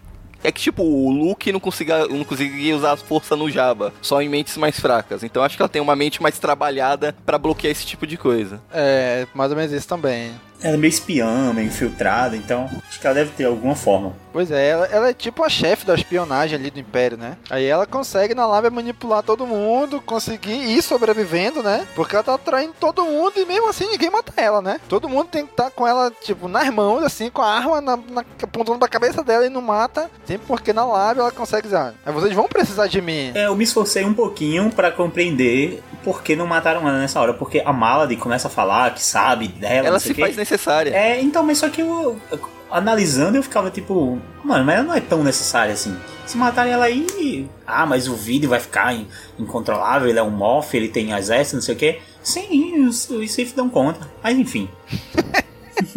Pois é, ela, ela consegue, não sei se ela é tão necessária assim, mas ela consegue convencer as pessoas de que ela realmente é necessária. Eu né? acho que é mais isso. Ela consegue convencer do que ela realmente é. Pois é. Tanto que ela, a Sif aponta o sabre de luz pra ela, os Cavaleiros Imperiais apontam o sabre de luz pra ela. Se eu não me engano, alguém aponta um blaster pra cabeça dela. E ela vai conseguindo enganar todo mundo, persuadir todo mundo a continuar viva, né? E aí nessa edição que a gente descobre que ela foi contactada pelos Sith, ela que levou os Sith até o vídeo, ela que fez todas as articulações para que os Siths surgissem como aliados do Império, né? A gente viu que tudo foi a armação dela, né? E ela armou para que os Sith não conseguissem matar o Imperador. E é isso aí. É uma edição de ligação e pra preencher os buracos depois que terminou o arco, né? Exatamente. É um complemento pro arco. Exatamente, é isso mesmo. Um excelente complemento, eu diria. Aí depois disso vem mais uma one shot, que agora é o Novato, né? Que na verdade no original é a edição 4, né? Essa sim é bem à parte, né? É, que é bem no meio entre as outras edições, entre o arco principal, né? Que é que dá um suspiro no arco principal. Mas é muito boa, gostei muito dessa Sim, edição. gostei Mas é muito. bem a parte do arco principal. E temos um outro desenhista aqui novamente, né? Exatamente. E como não aparece nenhum dos, dos personagens do outro, dos outros arcos, então nem, nem, nem senti diferença, nem senti essa diferença assim de mudar o artista, né? É, muda o artista, mas eles não colocam nada muito longe do traço original, né? É bem diferente. Eu achei a edição mais. eh, É legal porque mostra como as- os bastidores dessa guerra né, entre o Sith e o, o Império, e tipo, quem, tem, quem tá com o Sith e quem tá com o Império, né? Com o Imperador ou com o Imperador por direito, digamos assim. E, meu irmão, Stormtrooper contra Stormtrooper, e os caras simplesmente tendo que seguir ordem e acabou, saca? É muito legal ver isso, é, dá, dá uma perspectiva mais, mais assim, da base mesmo. É, esse episódio é meio Clone Wars, né? É, daquela humanizada, né? Sim, e ele vai pedir. O cara se perde e vai pedir informações do Sif, né? E depois ele percebe que é o Sif. E o tenente lá, o, o tenente, não, o sargento dele, dá todo um miguezão lá pra, meio que pra enganar o Sif, pra livrar a cara do cara, né? E consegue, né? A gente viu nessa, nessa edição o Rondo que vale, né? É, é um rondo decente. O rondo que vale, ele tá nessa edição. Olha, ainda diria mais, foi inspirado nesse rondo que eles fizeram o rondo de Clone Wars, dito. Se inspiraram muito mal, hein? Porra, Deram uma piorada, hein? Eu acho que, na verdade, o rondo de Clone Wars foi inspirado naquele personagem da primeira edição do Legacy que tá lá pra pegar o Jedi e é capturado junto pelo Cade, um piratinha lá, bem tosquinho. Eu acho que ali, aquele é que é o rondo. Quando, quando, quando eles entregam o Jedi para o Ravi e entregam ele junto, ele começa a dizer: Ah, mas eu, eu ajudei a capturar o Jedi, não sei o que. É muito rondo aquele cara, não tem condição. Só faltou falar hello, my friend. É, só faltou isso. Hello, my friend! Esse artista dessa, dessa edição do, dos Stormtroopers, ele é, também é um artista que trabalhou bastante para Marvel e DC também. E ele tem trabalhos muito bons. Ele, ele desenhou a ele desenhou a fase do é, do Homem Animal. Qual? Do Morrison? Não, do, atrás? Não, do Jeff Lemire. Pô, tá esquecendo. Ah, lá, dos 952. Dos 952, exato. Cara, ele pra desenhar coisa bizarra, ele é incrível. Porque essa fase Travel do... Foreman. Isso, Travel Foreman. Ele fez essa fase aí do Homem Animal e ele desenhava umas coisas muito bizarrona e tal. É, eu cheguei a ler o começo. Muito irado.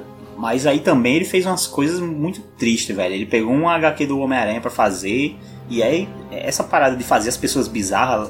Tem um quadro logo no início aqui que já mostra um cara mega bizarrão, tá ligado? Você olha e, pô, todo mundo é meio feio, meio com. Tra...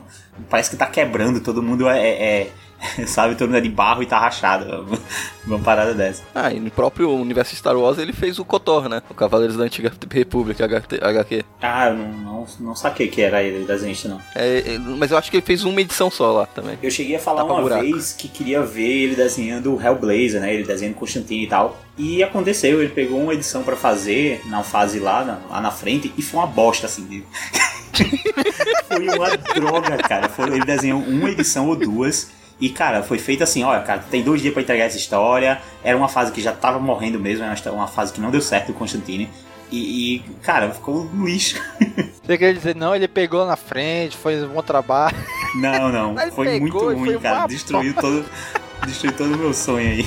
Pois é, cara. Mas aqui a história fala de um novato, né? Que vai. No primeiro dia dele no, no, no batalhão dele, ele se perde, não sabe onde tá, a galera fica zoando ele, ele vai pedir informações de um Sif. Só que o sargento consegue livrar a cara dele, né? E apresenta o esquadrão pra ele, né? O esquadrão Coringa. Você quer o fulano, você quer o ciclano, você quer a Fibeltrana. E é isso aí. E ele falou assim: olha, aí chega o tenente, né? Olha, você chegou no pior momento, meu filho. Vamos ter que enfrentar o- um batalhão 908, eu acho. Que é o que vai se juntar lá com o Rohan Fel, não é? Que ele- até o Rohan Fel fala assim: faltou só o batalhão 908 que eles se atrasaram por algum motivo que a gente não sabe qual é. E aqui eles mostram, né? Qual foi o motivo, né? Foi dizimado, né? Ô Domingos, a tradução oficial ficou mesmo Esquadrão Coringa. Sim, Esquadrão Coringa. Sim. Caraca. Qual é o original? É, Joker, né? Mas não sei se traduziram como Esquadrão pronto, é. Joker ou Esquadrão Coringa. Esquadrão Coringa. Trazer como Coringa mesmo. É, aqui no meu, na minha cidade, o, o Coringa no baralho também pode ser chamado de Melé. Então aqui seria Melé. Esquadrão Melé. Esquadrão Melé. Muito melhor. Muito melhor que a tradução oficial. Eu, eu já, já, quero, já vou fazer uma petição pra no próximo filme do Coringa não ser Coringa, ser Melé. Vamos fazer petição, hein, galera. Dá certo, hein? É verdade É. esse bilhete.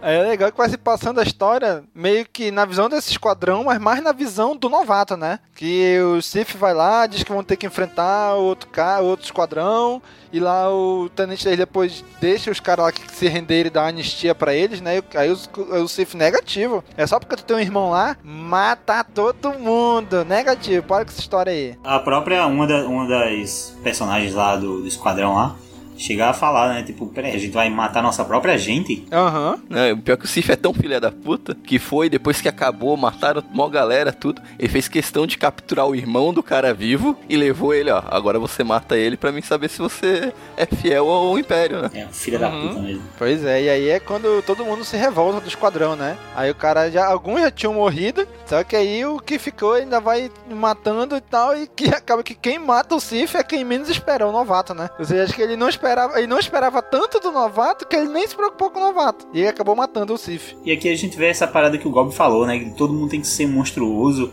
Além do cara ser mal igual o pica-pau, coloca o, o- o irmão do cara pra matar o outro lá, mas ainda assim ele tem que ser um- uma lula monstruosa, É tá ligado? David Jones, David Jones. É, o David Jones. Ele podia ser, cara, ele podia ser um, um, um, um até uma coisa mais imperial mesmo, assim, né? Pra lidar ali com. Mas não, tem que ser um monstrão flamenguista de novo. Aham. Pois é, né, cara? E acabou que o novato matou o cara e, e ele meio que foi o único que sobrou do esquadrão, né? Então ele meio ele é o veterano agora, né? Um dia depois. né, é verdade. Um dia não, essa missão acho que levou mais que um dia. Dois dias, foi um, pronto. algumas semanas. Não, Não, acho, acho que foi algumas três- semanas não, aí. acho que foi dois, três dias só, pô. É, eu acho que de- demorou porque eles, eles fazem uma infiltração. Não, acho que a história se passa no decorrer de algumas semanas. É, não sei, mas enfim, o cara mal entrou e já é o veterano agora, né? Já o veterano é, foi no relatório, relataram que o Sif morreu em batalha, fizeram toda uma história pra encobrir tudo e vida que segue. Exatamente. Ah, e tem dois Stormtroopers que eles morrem assim, explodidos, né? Na, na frente de todo mundo, assim, eles se desintegram. Que é uma, uma das mulheres do esquadrão. Ao jeito que esse Rondo sai de história, fica muito cara de quem vai voltar lá na frente, né? Sim. e lá, o cara saiu, É, foi fala embora, uma frase fodona, vai embora e fica, não vejo Rondo desde então. Cara, isso tá muito cara de que vai aparecer lá na frente sendo fodão de novo. É, não, aí ele aparece de novo sendo um bosta no Clone Wars. Ah, onde, rapaz? Top sua língua. e aí acaba esse segundo one shot, né? E aí a gente entra no segundo arco, que, que não é tão arco assim, que são duas edições, né? Que é a edição 9 e 10, que é o Questão de Confiança. Né? Que aí, aí sim eu achei uma coisa bem interessante, né? Porque eles introduzem quem é a mãe do Cade Skywalker, né? Exato. Quer dizer, a gente só descobre que é mãe dele lá no final do arco, né? Exatamente. Né? Como são duas ediçõezinhas só, rapidinho a gente descobre, né? Não é tão longo assim, né? É, e vamos agora para. Mudou o desenhista novamente. Nossa, agora cara, esse tal de é Colin ruim, cara. Wilson. Esse é ruim. Então, esse cara eu pesquisei para ver quem ele era. Eu não achei nada. Ele é bem underground. Ele parece que desenhou algumas coisas lá para 2000 AD, que foi lá onde surgiu o Juiz Dredd e tudo. Parece que ele desenhou alguma coisa do Tex, que as revistinhas de faroeste encontra na banca até hoje. Sim, sim. Sim, que é bem clássico e não tem muita coisa. Nas grandes revistas, assim, não, achei nada dele em DC, Marvel, assim. É bem desconhecido esse cara. Não achei tão feio assim, não, como vocês acharam. Nossa, achei o cara achei ok. Não, eu não achei, não achei feio, achei diferente. É, se você comparar com os outros traços, ele é o mais diferente que tem. Já tem uma- umas. Parece que todo mundo tem umas verrugonas na cara, assim. O cara, ele não. Ele não finaliza o traço dele de forma reta. Ele, quando vai finalizando, ele vai e bota umas. Sei lá, dá uma tremida no traço e tá todo mundo com a cara enrugada. Que bizarro. A Moff aqui eu achei ela muito mais nova do que na, naquela edição one shot dela. É, e esse pequeno arco ele começa mais ou menos um pouco depois de onde acabou lá o arco principal, né? Sim. Aquele, aquele Jedi que foi capturado sendo interrogado, já que como não, não tem mais necessidade do, dele ser curandeiro, porque agora o Imperador tem interesse é no Cage. E como foi o Cage que capturou ele, ele vai ser torturado pra falar tudo que ele sabe. Né? E é engraçado que ele fala assim: olha, você não vai arrancar nada de mim. Aí assim fala: olha, tu foi criado pra ser um Jedi, mas curandeiro. Então a tua força de vontade não é maior que a minha. Então tu vai falar. E realmente tu vê que ela tortura, tortura, tortura até que ele abre o jogo e fala tudo que ele sabe mesmo, né? O Jedi cachorro lá. Jedi cachorro. Mas né, a cara de cachorro que ele... É, verdade. Aí ele realmente abre o jogo e fala tudo que ele sabe do Cage, que não é muita coisa, né? Aí a Moff diz lá pro, pro Vid que ela tá atrás dele, que é a manda dos Sith, mas que ele é um Skywalker e que a gente tem que achar ele primeiro. Ela consegue, na lábia também, arrancar essa informação da Sith, né? Tipo, por que vocês querem achar esse cara? Por que, que ele é tão forte assim? Por que, que o Imperador quer tanto ele? Eu preciso saber. Ela, não, só precisa saber o que o Imperador quer. Não, mas pra mim alcançar sucesso na minha missão e tal, eu preciso ter todas as informações necessárias e tal. O famoso Miguel. Né? Aí ele faz um quadrinho das duas se olhando, sente atenção e fala: Ele é um Skywalker. Aí pronto, ela entregou o jogo, né? A gente vê que uma mulher na lábia vai conseguindo as coisas, né? É, e ela por baixo dos panos, ela vai colocar alguém que seja fiel a ela, não ao Império, pra caçar o Skywalker por baixo dos panos. Então ela diz que tem dois agentes que ela pode confiar. Uma delas é que já não trabalha faz tempo, tá aposentada, mas ele vai, ela pode reativar ela. Pois é, que ela tá aposentada faz tempo, mas a cara dela é como se fosse uma menina novinha ainda, né? É o único personagem que esse artista teve o mínimo cuidado de fazer parecer bonito. Todo mundo é desgraçado. Eu tô parada fora do serviço há 20 anos. É, tu tem quantos anos, mano? Nem Não parece tem que é irmã do Cage. Pois é, cara. Se botasse lá do Cage, ia dizer que era a irmã mais nova do Cage ainda. Ex- Exato, botar ela próximo do Cade é, é, é irmãzinha, é, chama de maninha. É. Paralelo a isso, nós temos o Imperador Ronfel dando esporro nos Cavaleiros Imperiais que desobedeceram uma ordem direta dele, né? Cara, foi muito Baita legal essa esporro. parte. Baita esporro que, que termina num, num- numa medalha.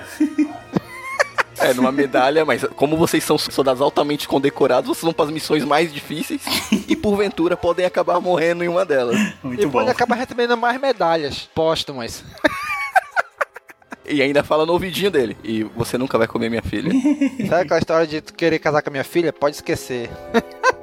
Caraca, bicho, é muito legal. Porque ele, fala- ele chega dando um esporro federal nos caras, né? Vocês eram meus melhores soldados, me desobedeceram, não sei o que, não sei o que, não sei o que, não sei o que, não sei o que. Fala um monte de coisa até que o cara. Tudo bem, senhor. Então pode aplicar o castigo que vocês acham justos. É, eu já decidi que eu fui com vocês dois. Eu vou dar uma medalha pra cada um.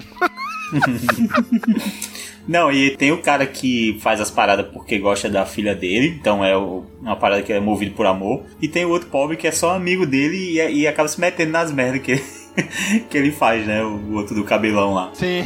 É, ele é arrastado pra essas situações desgraçadas toda vez. Pois é, cara. E aí, eu, pelo que eu entendi, existem meio que três facções gerais na galáxia: o Império, comandado pelos Sith, o Império, comandado pelo Rohan Fel, e uma tal de Aliança Galáctica. É mais ou menos isso, né? Isso. E aí, nessa hora, eles vão. O Rohan Fel manda um emissário falar com o emissário da Aliança Galáctica, que vai ver se eles juntam forças contra o Império do- comandado pelos Sith. Só que eles vão pra um lugar, dizer assim, neutro, né? Chamado A Roda. E no fim das contas não dá muito certo, né? É, acaba vendo a sabotagem lá. Pois é, cara, que eles vão lá, não, vamos negociar, vão, vão não sei o que, precisando da sua ajuda, tal, aí eles, meu, beleza. E tá tudo indo certo, né? E tá tudo indo certo, né? Só que o problema é que a mãe do Cade, o outro imperial lá, tá caçando o Cade e por, que por um acaso, novamente por um acaso, tá todo mundo no mesmo lugar. Né? O Cade passou por essa roda, mas foi embora, o imperial tá lá, a mãe dele tá lá, os dois emissários, os dois lá da- das potências estão lá, tá todo mundo tá todo mundo no mesmo lugar. A galáxia é mega gigante, mas tá todo mundo ali. De novo, né? De novo, né?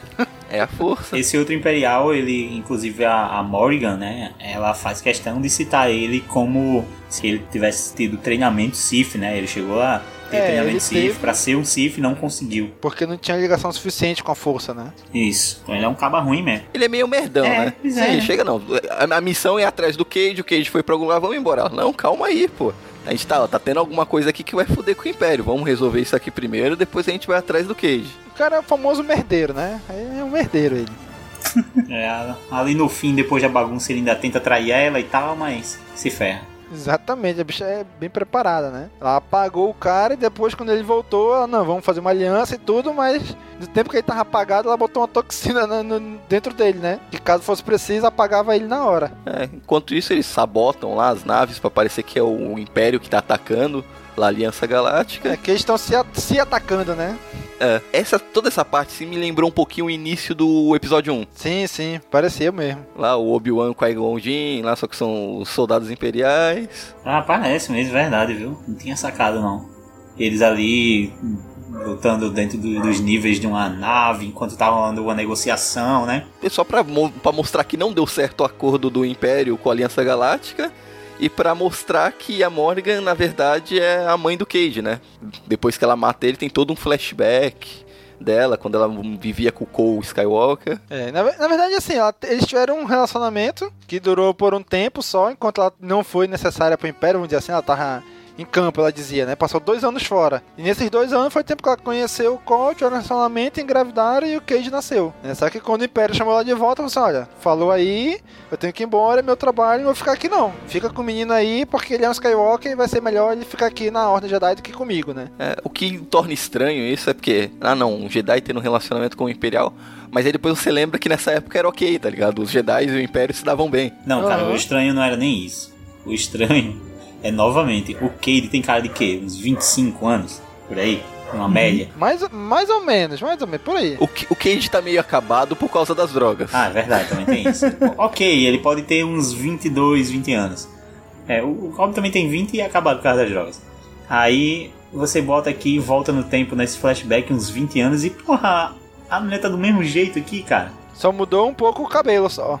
a gente não sabe qual é a raça dela também, né? É, pode ter essa explicação aí também. Sempre tem, né? Sempre pode dizer isso. Ah, porque no planeta dela o tempo passa mais devagar, envelhece mais rápido ou mais devagar. É o eixo do planeta dela, né? O eixo do planeta dela faz as pessoas envelhecerem menos. Aí no finalzinho do flashback aparece o Code dizendo, olha, você não vai se despedir do Cade antes de ir embora? Ele tá dormindo. Aí ela não. se eu for lá e ver ele, eu não vou conseguir ir embora. Então eu vou embora agora. Falou aí. Aí quando isso acaba o flashback, ela fala a mesma coisa, né? Porque eles estão em ossos ali. Ela matou o, o Sif pra não pegar o Cade e ela fala a mesma coisa, olha. Eu não podia naquela hora te ver e também não posso agora. Falou aí, vou embora. E vai embora, né? É, mas é até uma boa trama que ela tem que ficar meio que protegendo. Ela vai fazer a parada meio Obi-Wan, né? Eu vou ficar protegendo o Luke sem aparecer de fato. Exatamente, de longe, né? Sem perceber. É. E aí acaba esse arco, né? Que é quando ela mata o Sif, vai embora e deixa o Cade sozinho lá em ossos, né? Porque na verdade a gente acha que ele tá lá, porque a gente não viu, realmente não viu ele lá, né? A gente sabe que ele saiu da roda, mas a gente não sabe pra onde ele foi. Exatamente. Quer dizer, a gente até sabe, quem já leu as outras edições, mas o Mas eu não episódio sei. termina aqui. Mas eu e o Gob a gente não sabe. Pois é. Fica aí cenas para os próximos capítulos. Exatamente. E aí termina esse arco, edição 10 e o encadernado do legado 1 que saiu aqui no Brasil.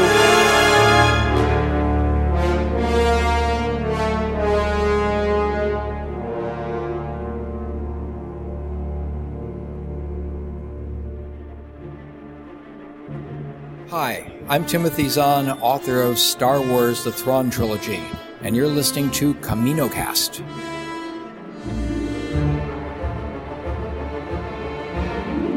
Vamos agora para nossos considerações finais e notas. A gente vai dar nota geral ou uma nota por arco? Um geral, né? Não, geral, uma nota por um encadenado. Né? Do, do, da, da HQ em si, que sai no Brasil. No- no- nota para Star Wars Legado número 1 pela Planeta de Agostinho. A história, sem contar a capa, o encadernado em si, físico.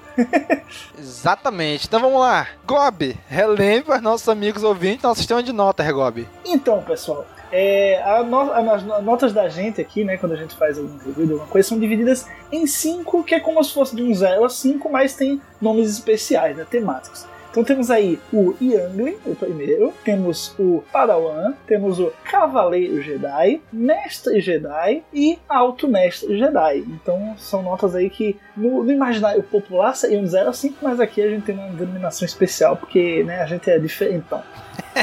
Então muito bem, Gob. Vamos lá, começa aí. Considerações finais e notas para este primeiro encadernado. Bom, cara, como eu tinha falado, né, eu não tinha interesse algum por Star Wars Legado e pelo que eu li nesse primeiro arco foi algo que realmente me motivou a continuar lendo. É um, um período dentro da galáxia de Star Wars que apesar de ser Legends eh, que eu já tenho uma certa ave- aversão a Legends, por né, meio que achar que eu tô gastando meu tempo lendo, porque tem muita coisa cano de palê que eu não li ainda. Mas enfim, foi algo que realmente me prendeu. Eu me senti interessado, lendo essas primeiras 10 edições, a continuar acompanhando, mesmo sabendo que tem mais de 50 edições no total. Então, assim, isso para mim já é um grande, uma grande barreira aí que foi quebrada pelo, pelo conteúdo em si. E eu gostei como, como não é mais do mesmo. É realmente algo descolado, com um novo cenário na galáxia, com histórias que, que não são cópias, Ctrl-C, Ctrl-V da, da, da da trilogia original, não existe uma grande arma em que os rebeldes precisam destruir. né? então, assim, é algo realmente mais uh, autoral. Você se sente dentro do universo Star Wars, isso é fato, mas você sente uma vibe completamente diferente, seja pelos, traços, seja pelos diálogos, seja pelos personagens. Então, eu gostei bastante, vou continuar lendo. Uh, espero que a gente faça aí futuramente um CaminoCast uh, com outros arcos, né? E minha nota vai ser uh, Mestre Jedi. Olha aí, muito bem. Vamos lá, Daniel, considerações finais e notas para esta primeira dezena de histórias de legado. Já falei algumas vezes que eu gosto muito do, do legado. É uma das minhas HQs favoritas do universo Star Wars. Que eu gosto muito, eu sempre quis gravar aqui, nunca, a gente nunca tive a oportunidade.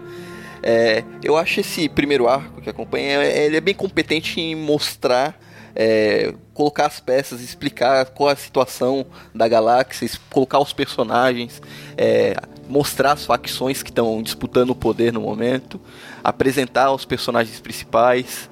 Eu acho que ele, essa edição introduz muito bem esse universo novo de Star Wars.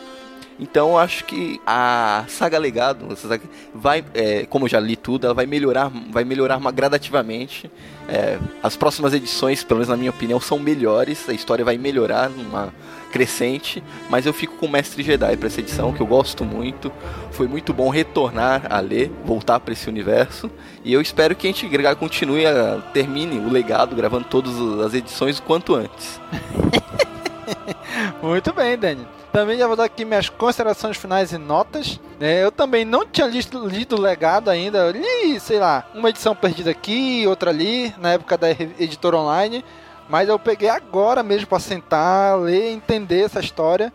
E assim, começou uma história eu achei bacana, né? não achei assim mega fantástica ainda, mas porque eu acredito que é porque ainda tá no início, né? Com o decorrer eu acredito que vai evoluir. Mas eu gostei da história, gostei como começou, gostei como eles algumas coisas são muito parecidas e algumas coisas são muito diferentes.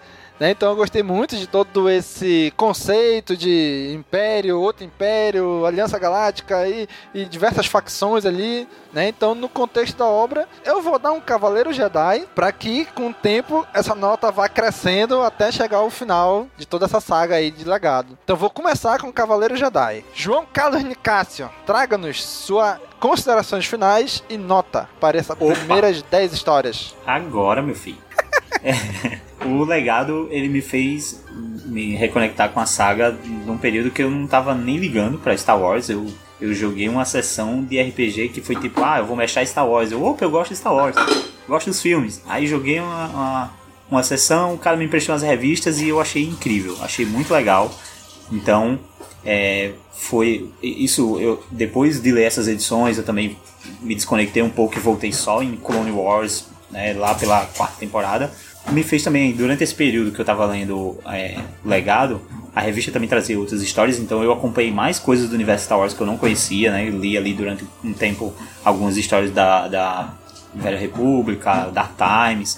E aí tem algumas características em, em, em Legado que eu acho muito interessante que é essa esse afastamento da saga principal e torna a história mais permissiva, né? Você consegue contar histórias e tocar em temas que, a princípio, por exemplo, nessas revistas que a gente está lendo agora da Marvel, não, não podem tocar, porque elas estão muito presas, né, aos acontecimentos dos filmes.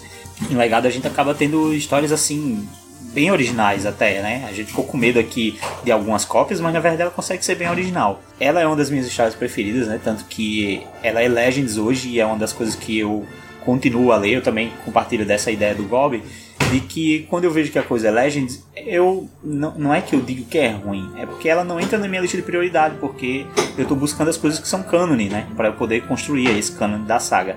Então tem tanta coisa para ler ainda que eu acabo passando algumas coisas do Legends. Mas legado é uma coisa que eu sempre vou retornar de vez em quando. E tem os Cavaleiros Imperiais, né, cara? Não tem coisa mais legal do que um Cavaleiro Imperial. Tem o Lando, pô. Pô.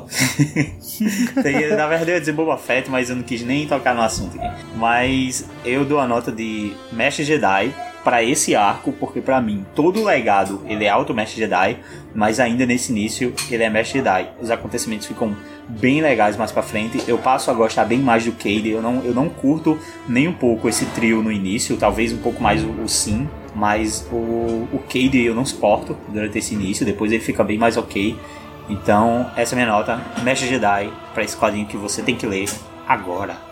Muito bem, então aí chegamos aqui ao término deste primeiro episódio sobre o legado. Né? Ainda vamos ter alguns outros aí pra gente acompanhar essa saga. E, obviamente, não vai ser todos em sequência, né? Vamos dar um tempo entre um e outro. Peraí, peraí, como, como assim? A gente não ia continuar agora? A, a, a outra Quer dizer que eu li à toa todos os seis encadernados? Pois é, sim. Lógico, lógico, que não. Você vai, vai falar sobre eles ainda. Poxa, rapaz. Né, então vamos falar ainda sobre legado. Ainda temos aí vários episódios pra gente falar sobre isso. Então já sabe, caro amigo ouvinte, continue esse episódio aí na área de comentários. Fale pra gente se você já leu o legado, se você não leu, o que, que você achou, o que você espera, por que, que você não leu, por que, que você leu e gostou. Se ficou com vontade de ler agora. Exatamente. Então coloque aí na área de comentários as suas impressões, tá bom? E já sabe, né? Curte, comenta, compartilha. Gente, divulgar nas redes sociais dá uma ajuda aí tanto, que vocês não imaginam o quanto, tá bom? Então divulgue nas redes sociais, né, no Facebook, no Instagram, Twitter, Tumblr, no Orkut, Google Plus, onde vocês estiverem, compartilhem lá, tá bom? Um abraço e até a próxima. Falou, pessoal. Valeu. Amigos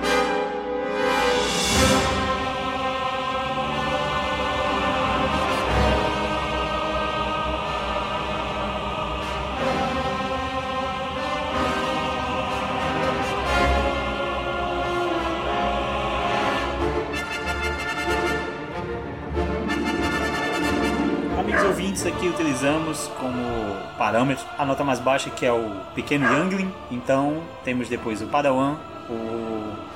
Ai meu Deus. Alguém pode continuar aí começando os cachorros. O cachorro, o, ca- o cachorro tá te, o cachorro tá te ajudando aí, pô. Vai. É, melhor vocês irem falando. Ai meu Deus, não é nota. Vai, puxa outra aí, começou aqui. Então vamos lá. Gob, relembra aos nossos amigos ouvintes nosso sistema de notas, Gob. Aí, porra, que eu não, eu não lembro não. São cinco, só pra eu lembrar aqui. É.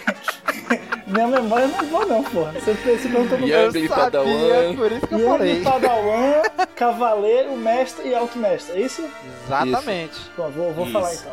Vai, agora valendo.